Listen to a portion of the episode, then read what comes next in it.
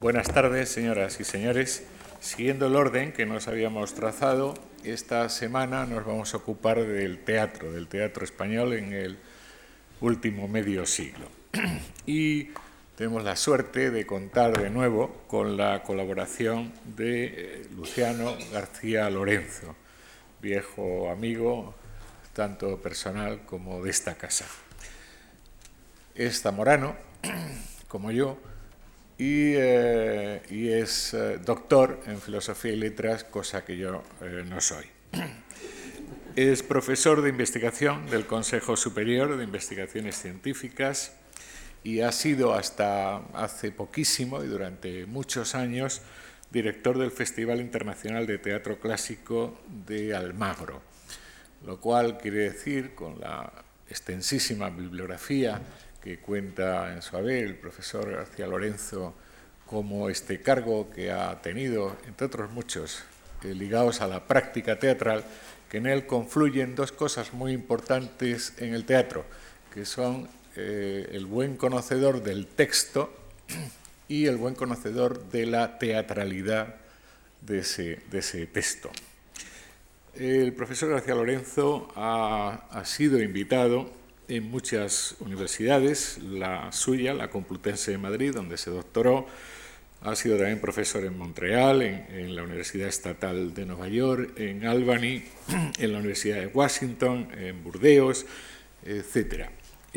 ha sido miembro por elección de la Comisión Científica y de la Junta de Gobierno del Consejo Superior de Investigaciones Científicas y es autor de una treintena de libros y de más de 100 artículos publicados en revistas españolas y extranjeras, especialmente de teatro español del siglo de oro, del XVII, y eh, también eh, del teatro español del siglo, del siglo XX.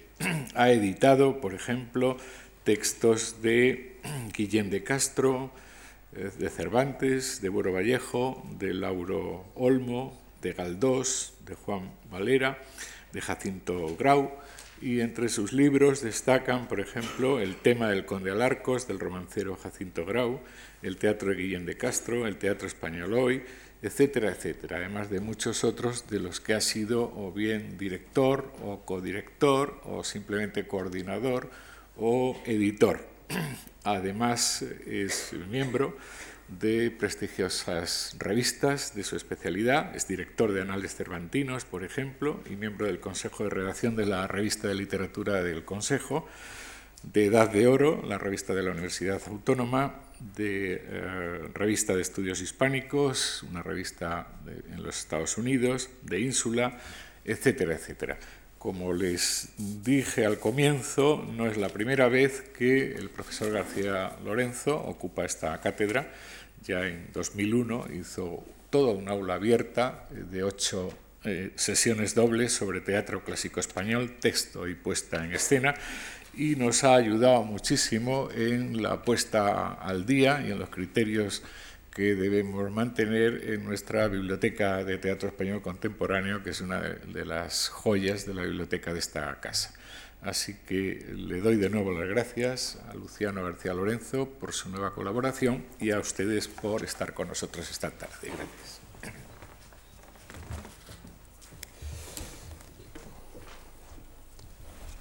Buenas tardes. Eh, si me oyen, yo prefiero hacerlo de pie. ¿eh? Eh, buenas tardes y muchas gracias, Antonio, por la presentación. yo estuve por primera vez aquí en 1977 y digo esto porque eh, en este ciclo eh, de charlas y de curso que se está haciendo, eh, las personas que vamos a intervenir hemos tenido que dividir en dos partes cronológicamente nuestras intervenciones. Y naturalmente, como no lo hemos hecho, tomando como referencia pues, el acontecimiento que marca la segunda mitad, que divide la segunda mitad del siglo XX en España. 1975 eh, y la muerte de Franco. Yo tuve la suerte de entrar en esta casa por primera vez en 1977 y poder hablar ya en, libertad ¿eh? de lo que ha sido siempre mi dedicación, que es eh, el teatro español, o por lo menos fundamentalmente mi dedicación. Por eso, mm, Antonio, quiero darle las gracias, se las doy a la Fundación, porque me estrené seguramente públicamente en democracia en esta casa. La primera de las charlas que le voy a dar a ustedes eh, está dedicada eh, al teatro español desde 1955, eh, fecha obligada por ser cuando la Fundación Juan Mars comienza a andar, y la cerraremos en 1975 con la muerte de Franco, como he dicho. Son 20 años apasionantes de la historia de nuestro teatro y cuando yo he preparado estas charlas, eh, me he preguntado qué criterio debería tomar para ofrecerles a ustedes un retrato de esos 20 años de esta primera conferencia y de los 30 o 30 y tantos años o veintitantos años de la segunda. Naturalmente, en principio podía haber elegido eh, hablarle de los autores fundamentales de, esta, de estos eh, años, detenerme, y así en un principio hice el esquema, detenerme en Buero Vallejo y rodear a Buero Vallejo con otros nombres, rompí el papel, porque aquello al único que iba a llegar era a escribir eh, en una hora u hora y cuarto un capítulo de la historia del teatro español de una importancia extraordinaria y a lo que me iba a conducir es a decir o banalidades o ponerme nervioso diciéndola porque me estaba dando cuenta de que me estaba quedando corto en todo. Una segunda posibilidad era detenerme en tendencias de ese teatro escrito en estos años y poner luego como testimonio alguno de estos nombres pero me di cuenta, sobre todo para los que me han escuchado en la primera charla, que aquello se podía hacer perfectamente dirigiendo a algunos títulos, eh, algunos libros, donde está dicho mucho mejor y se puede leer más cómodamente que yo eh, lo podía decir. Y por último ya llegué a la conclusión de que podía hablar precisamente de aquello que lo tienen ustedes más difícil de ver si se acercan a estos libros. Es decir, yo quiero cerrar con un autor y con una obra, fundamentalmente, pero sí que voy a hablar antes, por lo que se refiere a esos 20 años del 55 al 75, sí voy a hablar de cinco o seis aspectos que caracterizan fundamentalmente el devenir de ese teatro y que al mismo tiempo me servirán de base para, saliendo de estos cinco o seis aspectos de vez en cuando, poder ofrecer un retrato, repito, es lo único que en una hora, hora y cuarto se puede hacer, un retrato de ese teatro español o de ese mundo teatral español de esos años. El primer aspecto del que tenemos que partir para entender lo que sucedió entonces, pero que es un aspecto que también yo podría partir o para hablar del teatro posterior, es ver dos mundos muy diferenciados y que a la hora de historiar el teatro, incluso en su vertiente de representación, no se han tenido en cuenta a veces suficientemente.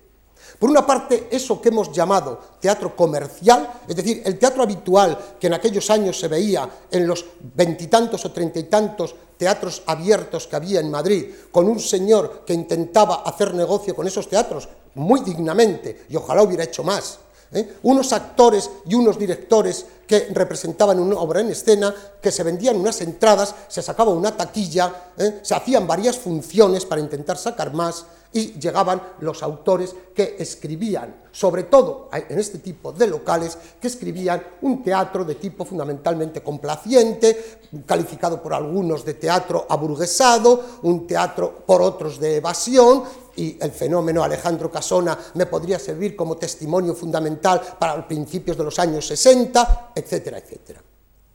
También, naturalmente, en este denominado teatro comercial, esos nombres que habitualmente figuran en la historia del teatro contemporáneo o en la historia del teatro del siglo XX, como autores, por supuesto, autores comprometidos, eh, autores de denuncia, autores realistas, etcétera, etcétera, naturalmente sin las facilidades que tenían aquellos otros de los que he mencionado, que tenían las puertas muchísimo más abiertas en este tipo de teatro. Luego veremos por qué, aunque es evidente que se trata de aspectos relacionados con la administración.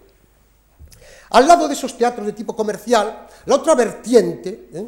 han sido los denominados teatros nacionales, es decir, el teatro público, el teatro pagado con los impuestos del contribuyente. El teatro que nace hoy de las subvenciones que se ofrecen a compañías a veces y que actúan en los teatros oficiales o las propias compañías de los propios teatros públicos, las propias unidades de producción que pertenecen a los teatros nacionales. Este es, esta es la vertiente que a mí particularmente hoy me interesa más, quizá porque ha sido la vertiente, a excepción de los dos volúmenes magníficos que editó en su momento el Centro de Documentación Teatral, donde se produjeron una serie de espectáculos que estaban muy por encima de la media de lo que se hacía en España en aquellos años. Naturalmente el Teatro María Guerrero o el Teatro Español, los dos, el primero fundamentalmente dedicado a teatro moderno y contemporáneo y el Teatro Español dedicado a lo que nació, teatro clásico, no olvidemos que ese teatro español es el Teatro del Príncipe de Madrid ¿eh? de finales del 16, el solar donde estuvo este teatro, y la eh, la tradición haya continuado hasta hoy mismo prácticamente, porque obras clásicas se siguen representando. ¿eh? Pues bien, esos teatros nacionales hicieron, desde el punto de vista espectacular, desde el punto de vista de montajes escénicos, sin duda alguna el mejor teatro que se hizo en la España de aquellos años. No solo de los años 50, 60 y principios de los 70, sino el mejor teatro que después de la guerra civil se hizo en España, con nombres que hay que reivindicar, con nombres que hay que poner ahí porque a pesar de que a veces se les identifica con esos puestos de carácter oficial del franquismo, sin embargo son nombres que como ya tuve la oportunidad de escribir hace tiempo, hace ya bastantes años, ¿eh? son nombres, ¿eh? o hombres, mejor que nombres ya en este caso, son hombres que estaban muy por encima ¿eh? del funcionario de turno que los nombraba o de aquellos que vigilaban su trabajo. Son personas que haciendo las cosas ¿eh? de una manera determinada para que pudieran llegar lo mejor posible al público, se burlaban de las cortapisas que en muchos aspectos les condicionaban esos montajes. Son nombres que tenían, por otra parte, también hay que reconocerlo, unos medios de tipo económico para poder hacer unas escenografías, para poder montar unas obras con los personajes que esas obras necesitaban y no limitar el número de actores por motivos económicos. Si hablamos hoy, por ejemplo, ¿eh? vemos que muchas, muchísimas obras son dos o tres actores nada más en escena. ¿eh? Eh, en estos años, aunque hoy también lo pueden hacer, y hablaré el próximo día, de ciertas unidades de producción de carácter público, en aquellos años las grandes producciones solo se podían hacer de una manera naturalmente muy digna, de una manera naturalmente en sintonía con lo que los autores habían querido que se hiciera en escena, solo lo podían hacer estos teatros públicos. Siempre cuento como anécdota esas obras de nuestro teatro clásico que hoy eh, yo la experiencia la he tenido en Almagro, que hoy las compañías de carácter privado intentan montar eh, doblando personajes, suprimiendo personajes, suprimiendo parlamentos, eh, y que a veces cuando vemos dramatis personas, es decir, el reparto de personajes que hay en esa obra, firmada por Lope, por Calderón o por Tirso, allí aparece don Alonso, Tirso, la criada, el criado, el padre, el gracioso, el otro, el otro, el otro, y al final, por si fuera poco, soldados, pueblo y acompañamiento. ¿Eh? Pues bien, esos soldados, pueblo y acompañamiento, de una manera naturalmente limitada, ¿eh? Eh, aparecían en estos montajes de la misma manera que, repito, aparecían unas escenografías y aparecían una riqueza, llamémoslo, visual, que no se podía montar en el teatro privado. Estos teatros nacionales, con esos nombres que yo les decía a ustedes, como, y hay que de alguna manera reivindicarlos, como Torcuato Luca de Tena, ¿eh? como, perdón, Cayetano Luca de Tena, como Luis Escobar, como Huberto Pérez de la Osa, y luego, naturalmente, un nombre como José Luis Alonso, una persona como Miguel Narros, es decir, directores de escena ¿eh? que ya en aquellos teatros, ¿eh? desde los años 40, repito, algunos de ellos, consiguieron que el teatro español no fuera eso que algún crítico incluso denominó en un momento determinado un teatro pobre, pobrísimo, naturalmente diríamos nosotros, por los medios con que se contaba. Ese teatro, esos teatros nacionales, esos teatros de tipo público, iban acompañados al mismo tiempo con una serie de agrupaciones de tipo teatral, eh, acogidas, apadrinadas, eh, arropadas por el Estado, que al lado de estas representaciones, digamos, lo más oficialistas, ¿eh? más de escaparate público, ofrecieron en muchos momentos el mejor teatro español que se ofrecía eh, por entonces, por los años 50 y 60. Y cuando digo 50 y 60, discúlpenme porque me estoy sometiendo cronológicamente a este ciclo, pero vayan ustedes incluso un poquito más atrás, porque las afirmaciones, naturalmente, no se pueden hacer de una manera tan tajante desde un punto de vista temporal.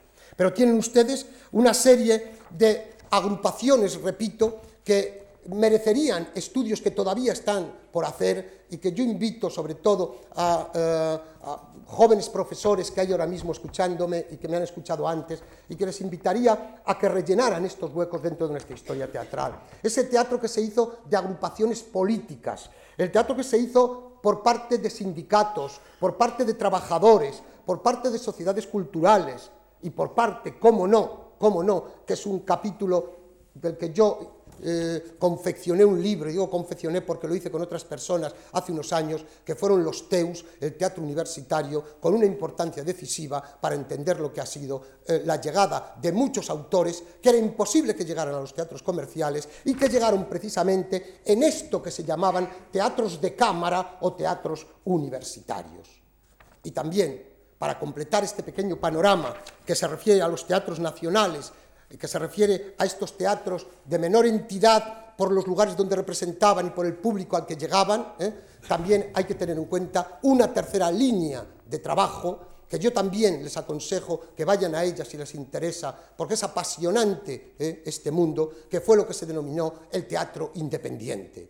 Un teatro independiente que tiene su paralelo y que yo hablaré el próximo día eh, todo lo ampliamente que pueda, en eso que hoy se le denomina más o menos tienen los mismos, eh, la misma estructura, eso que hoy denominamos más o menos el teatro alternativo. Pues bien, esas salas alternativas. Pues bien, este teatro independiente es definitivo para que entendamos lo que fue el teatro español en estos años de dictadura. En el teatro independiente, lo mismo que en el teatro universitario, se representaron nombres como Arthur Miller, como Tennessee Williams, como Sartre, como Beckett, como Ionesco, como tantos otros que luego son nombres familiares para nosotros en la libertad y que sin embargo entonces tenían que ser representados eh, casi eh, a escondidas con permisos especiales, ahora me referiré a ello, y en agrupaciones que nacían no de teatros de tipo profesional total, sino de movimientos teatrales relacionados, como he dicho, con sindicatos, con el mundo del trabajo o con el mundo universitario, etcétera, etcétera. Y este teatro independiente, sobre todo y ante todo, ha sido la raíz, por los nombres que ahora diré lo vamos a comprobar, ha sido la raíz de lo mejor que ha sucedido en el teatro español hasta hoy incluso. Me van a permitir ustedes, ya que no puedo detenerme demasiado, ¿eh? que eh, les cite algunos ejemplos, sobre todo eh, a partir de finales de los años 50, de agrupaciones teatrales a las que le falta la mayoría de ellas, repito, un acercamiento adecuado, pero que suponen, con los nombres protagonistas, disculpen, con los nombres que protagonizaron en cada una de estas agrupaciones las actividades suponen lo mejor del mundo teatral español, a veces incluso desde el punto de vista incluso de la creación propiamente textual del espectáculo. Nombres que nacen con uno fundamental, ¿eh? Eh, al que yo me he referido a las personas que me han escuchado antes, y que es un protagonista eh, definitivo desde los años 40 de todo este tipo de teatro, que es Alfonso Sastre. Pero al que hay que añadirle el propio Alfonso Paso, tan denostado luego, o José Gordon, o Medardo Fraile, ¿eh? Y posteriormente, como no, nombres como el de Miguel Narros o el del propio José Luis Alonso, ¿eh? nombres que empezaron todos ellos eh, de una manera semiprofesional o de aficionados y que cambiaron y fueron definitivamente luego hacia el teatro profesional. Pero hay que reconocer que son unos años en que estos nombres incluso se diluyen en las propias compañías y en las propias agrupaciones que son las que han quedado para la historia del teatro mucho más que algunos de estos nombres. A todos, estoy seguro, a los más mayores les sonará ¿eh? la carátula o el duende y les sonará menos a lo mejor Guerrero Zamora y a otros les sonará el teatro de arte, la Carbonera, el grupo de teatro realista y en ella Alfonso Sastre, Forum, etcétera. O, más cercano incluso le sonará a ustedes, nombres como los Goliardos, como el Tei, donde empezó Miguel Narros, ¿cómo no? Claro que le suena, Comedians, o claro que le suena, Joglars, o claro que le suena la, la cuadra o Tábano, o Bululú, o Aquelarre, etcétera, etcétera, etcétera. En una palabra, en pocas palabras, si ustedes quieren, al lado de esos nombres que yo podía haber elegido, como Bueno Vallejo, Alfonso Sastre, Lauro Olmo, Rodríguez Méndez, Martín Recuerda, etcétera, etcétera, y ofrecerles a ustedes hoy una charla casi telegráfica sobre estos autores, sobre eh, sus ideas fundamentales y sobre su práctica teatral, eh, prefiero citar este otro recorrido del teatro español de aquellos años, ¿eh? donde precisamente en 1977 yo hablaba aquí de ellos y hablaba en, prácticamente casi en presente, pues muchos de ellos ahí estaban, como algunos están todavía, y Joglars es el más característico de ellos, ¿eh?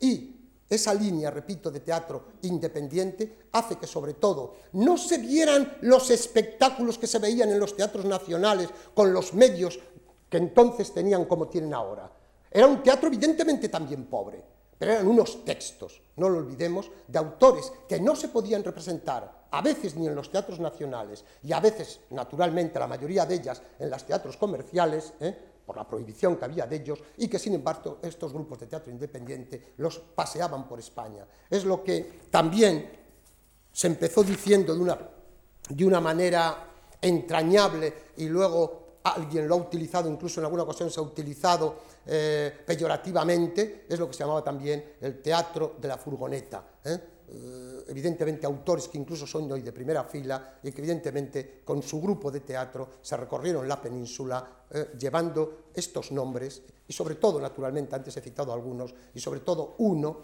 que fue la bandera para no pocas actividades de muy distinto tipo, desde las propiamente políticas hasta las artísticas, que fue naturalmente Bertolt Brecht. ¿Y por qué todo esto? ¿Por qué este teatro independiente? ¿Por qué, ¿Por qué, este teatro casi en la oscuridad? ¿Por qué este teatro, como hemos visto en la hora anterior, escrito por un crítico norteamericano, teatro underground, Spanish Underground Theater, ¿eh? o lo que otra crítica norteamericana, Jan Castellano, lo llamó la bibliografía cuando la hizo de un teatro silenciado, o cuando nosotros ya más directamente todos decíamos el teatro de las prohibiciones el teatro prohibido, el teatro del silencio. ¿eh? Este teatro, naturalmente, que se ofrece a través, repito, de, lugares que no son a veces ni siquiera los teatros nacionales, ¿eh? este teatro está condenado por uno de los aspectos que es algo que sobre todo los me voy a detener en ello porque hay mucha gente joven, porque hay mucha gente que no lo vivió, que lo habrá estudiado, que lo habrá leído, pero nacer en libertad o vivir en libertad a partir de la adolescencia o de la juventud, ¿eh? Parece que a veces el, resto es historia, parece que a veces el resto, el pasado, se ha convertido simplemente en la raíz y la raíz bajo tierra y mejor es no verla. Pero para entender otro fenómeno de nuestro teatro, para entender por qué el teatro independiente, por qué a veces estos teatros nacionales, por qué estas actividades, por qué el teatro universitario, hay que hablar de la censura. Y hay que denunciar de nuevo la censura, porque de alguna manera la censura existe y va a existir siempre. Yo hablaré de esto el próximo día.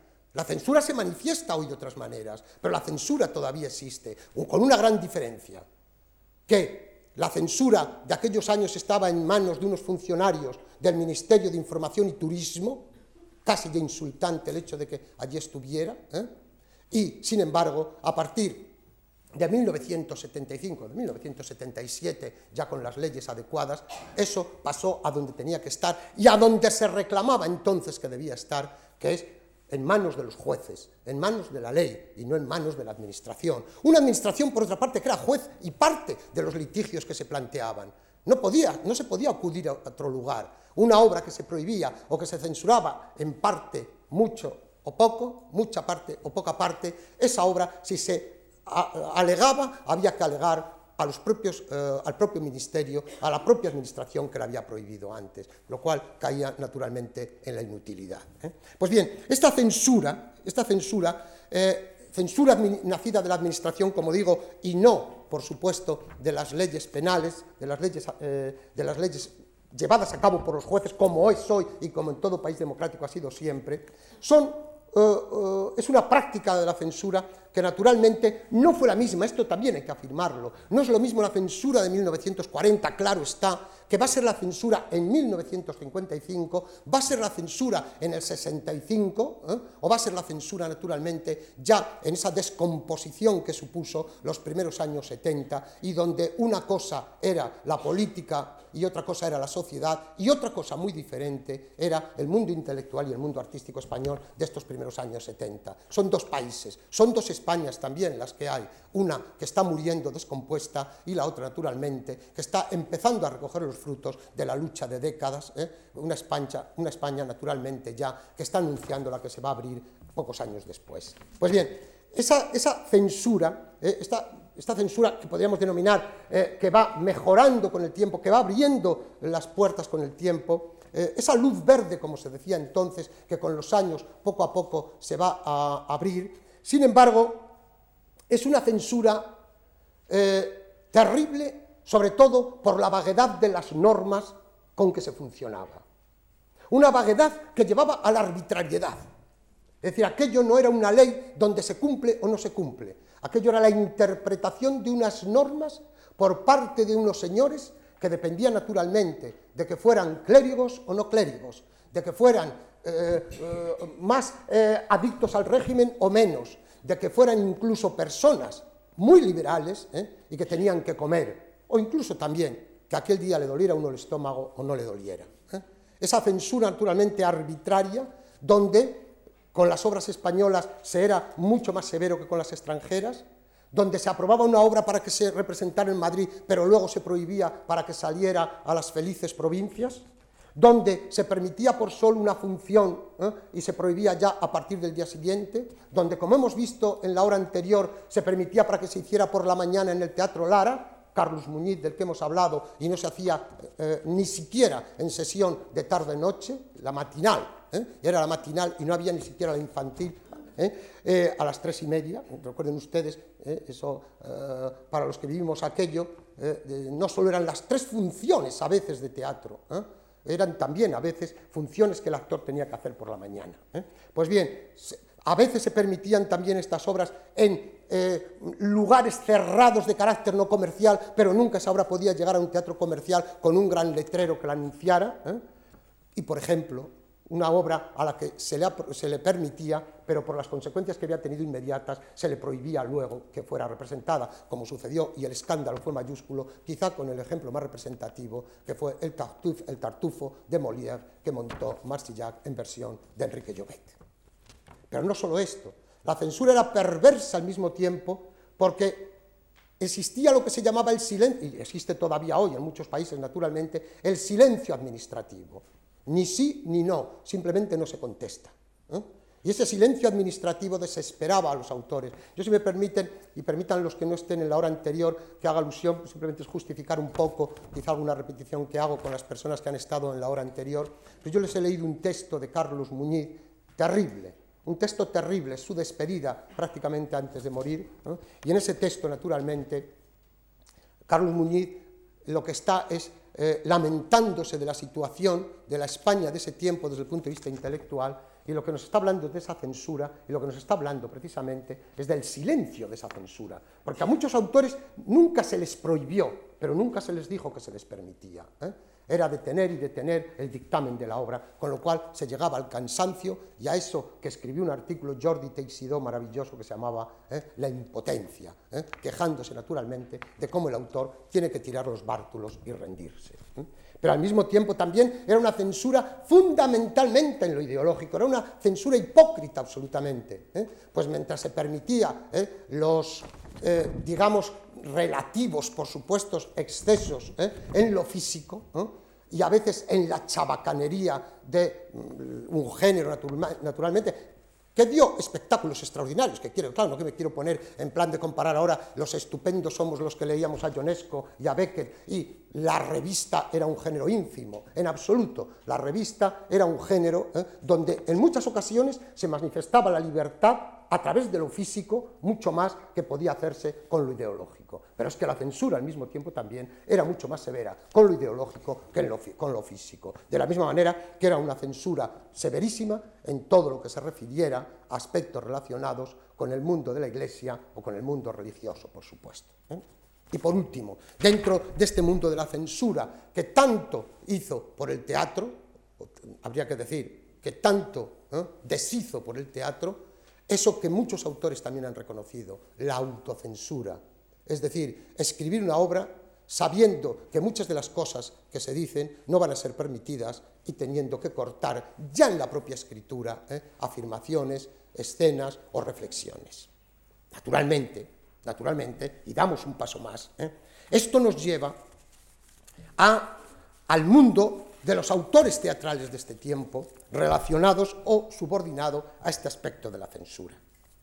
Miren ustedes, si yo hubiera empezado la conferencia, como les he dicho a ustedes, con aquella segunda posibilidad que yo barajé, es decir, tendencias ¿eh? de teatro ¿eh? en estos años, naturalmente que yo tenía que haberlo hecho, por ejemplo, desde el punto de vista artístico, desde el punto de vista técnico, desde el punto de vista de la propia lengua empleada, etc. Es decir, teatro simbolista, teatro realista, o teatro con características de tipo coloquial, o teatro evasionista, etcétera, etcétera. Pero también podíamos elegir, también podíamos elegir, ¿eh? a la hora de meternos en este mundo de los autores, en aquellos autores que estrenan habitualmente e incluso son mimados por la propia administración, autores que no lo hacen o tienen muchas dificultades para hacerlo, por distintas razones, pero también por el control ejercido por la Administración con la censura sobre las obras, y autores, naturalmente, que logran llegar a los escenarios con un teatro comprometido y un teatro al mismo tiempo valioso desde el punto de vista ideológico, desde el punto de vista de la reflexión, desde el punto de vista incluso existencial. Por supuesto, si tuviéramos que poner un ejemplo aquí, hablaríamos de Buero Vallejo, pero voy a hablar inmediatamente ahora de él y de algo más. ¿Dónde se manifiesta? Y este es otro aspecto que he querido tocar para de alguna manera hablar de este mundo de los autores para ustedes sin detenerme en el centón de las obras de cada, de cada autor y de este tiempo. Pues miren ustedes, hay un fenómeno en la España de los años 60 que explica es un tópico por otra parte, me van a permitir ustedes, pero es que al fin y al cabo estamos haciendo historia ya de este tiempo ¿eh? y, hay que agarrarse naturalmente ¿eh? a aquellas manifestaciones que mejor pueden explicarnos para poderlo hacer en una hora los fenómenos que, estamos, eh, que nos sirven de acercamiento. A la hora de hablar de estos, autores que estrenan, no estrenan, que lo hacen no comprometidos, comprometidos, evasionistas, etc., hay algo que sucede en los años 60, concretamente en 1960, en los números 12, 14, 15 y 16 de la recién creada revista Primer Acto. Ya les, entre paréntesis, eh, revista de la cual no se puede en absoluto prescindir si queremos entender lo que estoy diciendo y todo lo demás referido al teatro. Pues bien, en estos cuatro números hay una polémica entre tres de los eh, dramaturgos más importantes en aquel momento. Alfonso Paso, que la inicia, Alfonso Sastre, que contesta, Buero Vallejo, que contesta a ambos, y por último, otra vez Alfonso Sastre, contestando a los que le habían contestado. Esta polémica nace a la hora de reflexionar por parte de los autores sobre qué hacer en una situación y con un teatro que no puede llegar al espectador y que se tiene que quedar en los cajones de las mesas, o como mucho en la publicación en revistas minoritarias, o como mucho ¿eh? en una colección maravillosa ¿eh? que se llamaba, y ahí está en todos los anaqueles, la colección Estelicer de Teatro, uno de los monumentos más importantes que ha habido en la España del siglo XX dedicado al teatro. Pues bien, estos autores reflexionan sobre ello y Alfonso Paso dice que lo que hay que hacer es reventar el sistema desde dentro. Es decir, meterse dentro del sistema y desde allí obligar a que reviente, ¿eh? aunque haya que hacer todas las concesiones que haya que hacer, pero hacerlo dentro del sistema. Eh, Alfonso Sastre, ¿eh? toma el camino completamente opuesto y dice que jamás meterse en el sistema. La finalidad será la misma que Alfonso Paso, eh, que es llegar al espectador, hacer visible ese teatro. Antes hablábamos de invisibilidad de este teatro, hacer visible ese teatro, hacer que naturalmente lo que se escribe llegue donde tiene que llegar. ¿eh? Teatro solo es teatro cuando llega a la escena, naturalmente, obvio decirlo. ¿eh? Pues bien, Alfonso Sastre dice que lo que hay que hacer es reventarlo, pero desde fuera, y si no se hace caso, seguir haciéndole hasta que se consiga, si alguna vez se consigue, pero que es preferible ¿eh? Eh, hacerlo así que no entrar y hacer concesiones. Y con la palabra posibilismo, Buero Vallejo dice que de una manera sutil, que si hay que hacer alguna concesión, puede hacerse siempre que naturalmente eso no suponga ninguna merma al sentido de lo que se quiere decir y a la fórmula que hay que decirlo. Evidentemente, esto va a exigir hacer un teatro quizá más simbolista, hacer un teatro naturalmente eh, eh, que en su elaboración eh, produce para el, autor algunas realidades de las que no le hubiera a lo mejor querido partir en un principio, pero por lo menos ese teatro llega al espectador, aunque a veces no haya sido totalmente de la manera que ha querido el autor. Es lo que Buero Vallejo y lo que van a llamar los críticos hacer posible el hecho teatral, es decir, es la polémica famosa del posibilismo. ¿Qué pasó con estos autores que representan tres actitudes indispensables también para seguir el camino del teatro español de estos años? Pues lo definió un crítico, José Monleón, director de Primer Acto, en la misma revista Primer Acto, cuando pasa la polémica, al cabo de los años, ¿eh? pero en la misma revista eh, Primer Acto. Alfonso Paso se metió dentro del sistema y fue absorbido por el sistema sin hacer ninguna revolución. Alfonso Sastre, a partir de ese momento, prácticamente no llega a los espectadores, sino muy esporádicamente, y el único que logra hacer posible ese teatro es Buero Vallejo. Muy bonito lo que he contado. He hecho historia, he hablado de unos años 60 maravillosos, de unos años 60 de lucha, de combate, de búsqueda de la libertad, de búsqueda de expresiones para lograr esa libertad, pero sin embargo estoy hablando de algo tristísimo, porque no estoy hablando de teatro, ni de texto teatral, ni de obras teatrales, estoy hablando de la posibilidad de poder hacer teatro nada más. Estoy hablando de lo posible para llegar a los escenarios. Esas son las consecuencias de esa censura a la que me he referido antes y de la lucha con esa censura, con el agotamiento que se supone, con la impotencia a la que se llega, o como Carlos Muñiz, ¿eh?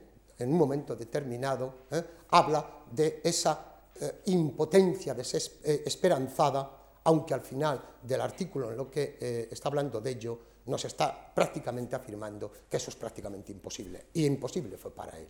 Se, siguió siendo un teatro silenciado. Y solo, es cierto, ¿eh? Buero Vallejo logró, ¿eh? con las confesiones que no sabemos que él quiso hacer, porque al fin y al cabo escribe las obras y Buero Vallejo se le prohibió, una obra se le prohibió completa, naturalmente, ¿cómo no? ¿Eh?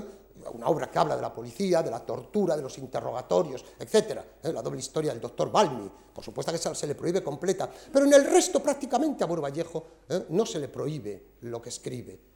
¿Qué hubiera escrito si no hubiera hecho este razonamiento de lo posible? Pues yo estoy seguro que a lo mejor yo lo hablé con él y él más de una vez me lo dijo, pues seguramente lo mismo. Esa era mi fórmula teatral. ¿eh? Y es una fórmula, naturalmente, que tuvo una realidad en el teatro español porque logró hacer un teatro con ese término hoy tan devaluado y tan olvidado ¿eh? Eh, y mal usado en algunos momentos hoy, que es un teatro comprometido, es un teatro hablando del hombre desde el punto de vista existencial, desde el punto de vista esencial y de su enfrentamiento al, desde el punto de vista de la solidaridad, de la justicia, de la libertad, y al mismo tiempo hacerlo de una forma artística, con textos maravillosos y puestas en escena maravillosas. Y permítanme que no cite las tópicas. ¿eh? Eh, permítanme que cite, para mí, quizá la mejor obra de Buero, que es La Fundación. ¿eh? Aunque naturalmente en la ardiente oscuridad, que es el primer texto que escribe, y no historia de una escalera, como tantas veces se ha dicho, el primer texto que escribe, aunque sea el segundo que representa, en la ardiente oscuridad, esté prácticamente ya el mundo de Buero, el universo de Buero, hasta el final de su vida.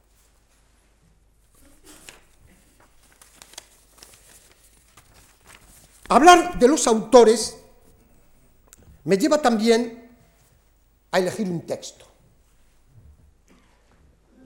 Y me lleva sobre todo a detenerme en uno de los escritores para mí más entrañables de la historia del teatro español de estos años. Yo les he dicho a ustedes que efectivamente eh, hubiera sido, pues a lo mejor para algunos de ustedes eh, hubieran preferido a lo mejor que yo les hubiera hecho esa panorámica de, autores principales de este tipo de teatro, pues como Buero, como Sastre, etcétera, etcétera. ¿eh? No he querido hacerlo así. No he querido hacerlo así y prefiero, a la hora de hablar de, de autores elegir a uno como representación con una obra de lo que fue el teatro de aquel tiempo y de esos años 60 de los que estoy hablando, y una obra que no solo la elijo porque hoy tenga una tremenda actualidad, aunque a nadie se le ocurra ponerla en escena, y que sin embargo es un testimonio para hoy y para entonces. Miren ustedes, me estoy refiriendo a Lauro Olmo, al que quiero en él centrar las preocupaciones en el teatro de los años 50, 60 y 70 y las fórmulas teatrales que se eligen por parte de este dramaturgo teniendo como referencia a otros dramaturgos del pasado muy bien elegidos y a los que me voy luego a referir. Lauro Olmo no es el mejor, el mejor autor de la historia del teatro español contemporáneo. Lauro Olmo tiene una producción muy irregular tiene dos, tres obras que hoy resistirían en escena, pero tiene otras que las tendríamos que ver ya como testimonios de la historia del teatro español, pero quizá sin una virtualidad desde el punto de vista eh, ni existencial, ni social, ni mucho menos político en el presente de hoy. Pero sí hay una de Lauro Olmo que tiene una actualidad total, que en el presente nos está absolutamente eh, mostrando lo que son dos situaciones de las que ustedes, y cuando yo hable de ello ahora, ustedes me dirán, elemental, lo leemos, lo sabemos, sí, pero Lauro Olmo lo escribió, lo hizo teatro, aunque ahora lo leamos y veamos a los políticos incluso a veces recordarlo, aunque no lo practiquen. Estoy hablando de la camisa. La camisa tampoco es la mejor obra del teatro español eh, de los últimos 50 años. Naturalmente que hay seis, ocho obras de Buero más importantes incluso que la camisa desde el punto de vista teatral, desde el punto de vista del propio desarrollo dramático y de las propias ideas expresadas en la obra. Y por supuesto, ¿eh? la camisa no es una obra que, tenga la entidad que puede tener las meninas, el sueño de la razón, la fundación, evidentemente, ¿eh? o el concierto de San Ovidio, o un soñador para un pueblo, que están entre el mejor y voy a decir algo que, me resulta triste decirlo, porque no tendría que, ponerle adjetivo, pero dado por dónde van los tiros hoy, sí hay que decirlo. Estas obras de Buero ¿eh? conforman lo mejor del teatro escrito, el teatro escrito en la historia del teatro español. Y digo el teatro escrito porque, por desgracia, ese tipo de teatro escrito por Buero Vallejo ¿eh? Eh, hoy no está practicado y en ese razonamiento que yo estaba haciendo antes al hablar de los teatros nacionales, luego eh, el próximo día hablaré de ello, ese texto a veces se, se subordinó y se está subordinando a unos elementos de tipo escenográfico en los cuales me detendré el próximo día. Pero el teatro escrito, lo que podríamos llamar literatura dramática, esa literatura dramática tiene indudablemente en Buero Vallejo, en algunas obras de Sastre, como lo tiene en escritores extraordinarios, como Francisco Nieva, como Romero Esteo, como Martín Recuerda, unos ejemplos de lo que es la historia de la literatura dramática absolutamente excepcionales. La camisa de Lauro Olmo no tiene quizá ni la entidad artística, ni tiene tampoco la trascendencia ¿eh? que pueden tener esas, eh, esas obras de vuelo absolutamente maravillosas como en la ardiente oscuridad, donde está todo, como dije antes, donde ya está todo, está la coherencia que tiene que tener el individuo, está la lucha por la libertad, ¿eh? está también el compromiso de la persona, está el preguntarse naturalmente, como se pregunta en la ardiente oscuridad, ¿eh? Eh, entre Carlos e Ignacio, uno pegado a la tierra y diciendo, soy ciego, perdón, soy invidente, y el otro diciéndole, no, eres ciego. Y el problema es que yo no veo las estrellas y si las viera me gustaría tocarlas con la mano y tú ni siquiera quieres verlas. Ese, mundo que nos expresa a través de estos dos personajes Buero es el mundo que va a estar en todo su teatro, de una manera o de otra, luego expresado. Pues bien, esto no es el mundo de Lauro. Lauro es un mundo mucho más directo. Es un, naturalismo, está lejos de ese teatro simbolista de Buero. ¿eh? Es un teatro naturalista. Es un teatro con un lenguaje coloquial, eso sí, extraordinario. Él tiene, hay una carta que le escribe a José Monleón, preciosa, preciosa, cuando José Monleón publica el Teatro de Lauro Olmo en aquella colección maravillosa que se tituló El Mirlo Blanco, que fue un aires de libertad, naturalmente, para las ediciones de teatro en España, ¿eh? y eh, Lauro Olmo, eh, perdón, José Monleón había hecho, como no, la comparación del lenguaje de Lauro Olmo con el lenguaje de Arniches. Y escribe una carta preciosa, Lauro Olmo, diciéndole, has, dicho algo que me complace muchísimo. Y decir que yo escribo como escribe Arniches, es extraordinario. Hay una diferencia, y es que el lenguaje de Arniches lo ve y luego lo fabrica, y ese lenguaje yo lo viví y lo he hablado. Es una carta preciosa que muestra hasta qué punto Lauro Olmo es un autor, su teatro es, en el fondo su propia biografía. Es un teatro en que los espacios que nos muestra, en que el mundo que nos está desarrollando es el, mundo que él ha vivido. Permítanme un recuerdo personal, porque cuando yo lo fui a ver la primera vez a Lauro Olmo, eh, Lauro Olmo vivía en lo que hoy es el corte inglés de la calle Princesa, en el barrio de Pozas. Y se había encerrado allí, en su casa, lo desahuciaban, lo echaban, ¿eh? porque se iba a construir unos grandes almacenes y pisos, naturalmente, y un gran hotel, etcétera, etcétera. Y él se metió allí y tuvieron que desalojarlo a la fuerza. Y su casa era prácticamente ¿eh? una casita más cercana a una chabola que a una casa. Esas casas del viejo Madrid, ¿eh? húmedas, oliendo a pis de gato. ¿eh? Pues bien, cuando sale de ahí, ¿eh? el ascenso que le produce es irse a un piso en, Los Ángeles, en el barrio de Los Ángeles, de, perdón, de, de, San Cristóbal de Los Ángeles, es a un piso allí donde les puedo asegurar que el salón de su casa podía, en aquella pequeñita televisión que él tenía, podía cambiar la televisión sin levantarse del sofá. Este Lauro Olmo escribe de lo que ha vivido, y escribe de lo que siente, y escribe de lo que él decía. Y perdonen que emplee esta palabra que puede parecer y suena un poco a desgastado, pero es verdad que él hace lo que entonces se dijo, y tengo que repetir el vocabulario de aquellos años, un teatro para el pueblo. Y él escribe un teatro para el pueblo. Y escribe una obra titulada La camisa, estrenada en 1962, pero escrita en 1960. Hay otro texto precioso de Lauro Olmo, en 1963 o 64, explicando la camisa cuando la escribió, suena un poco a cómico, pero las cosas a veces, ¿eh? la explicación está en este tipo de frases. Dice, la camisa nace del plan de estabilización de 1959. Y efectivamente, el plan de estabilización del 59 conduce a qué? A la estrechez, y conducen a muchas familias al hambre.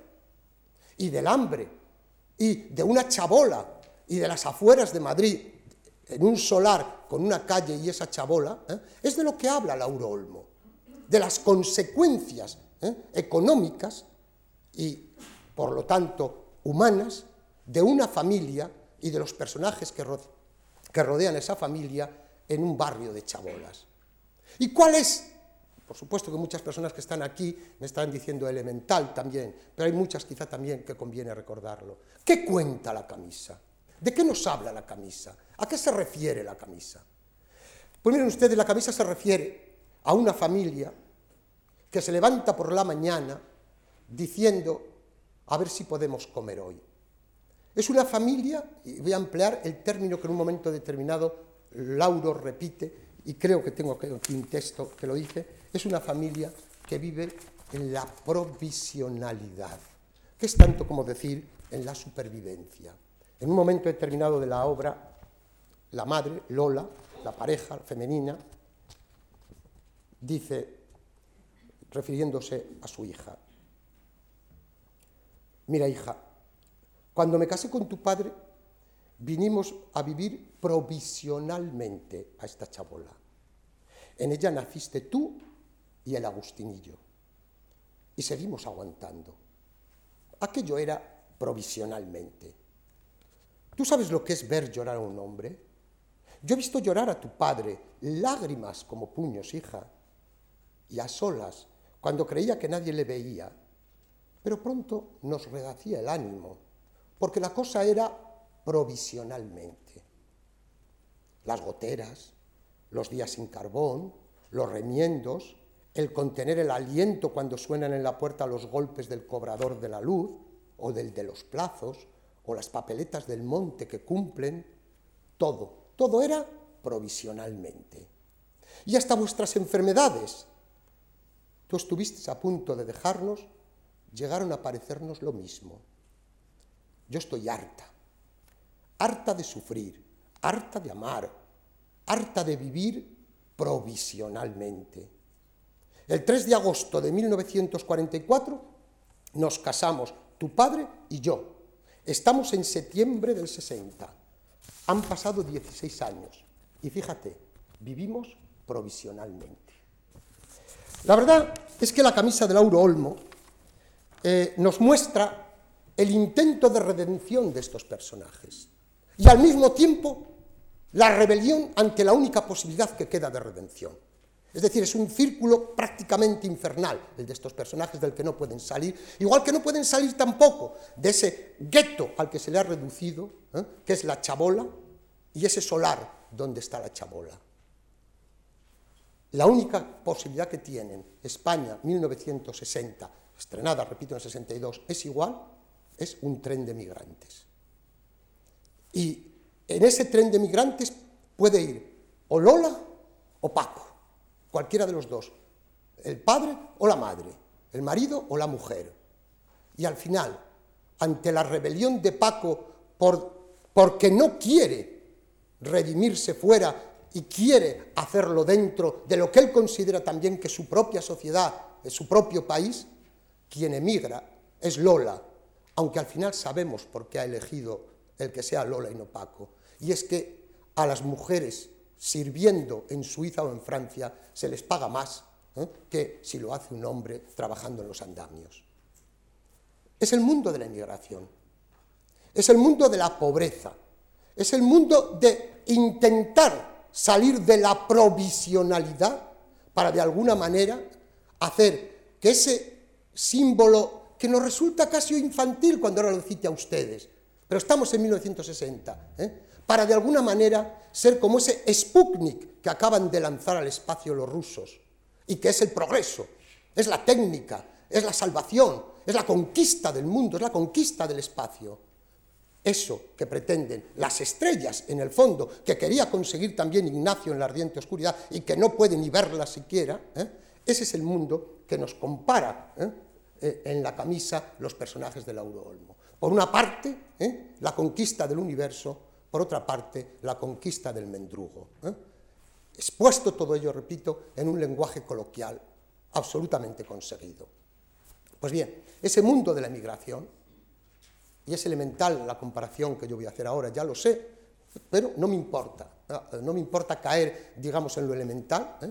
Ese mundo de la emigración de 1960, hoy, ya lo saben ustedes, lo tenemos al revés. Lo que pasa que a Suiza o a Francia a no ser por un descarrilamiento, llegaban todos. El problema es que a este país solo llegan unos pocos. Nada más y muchas gracias.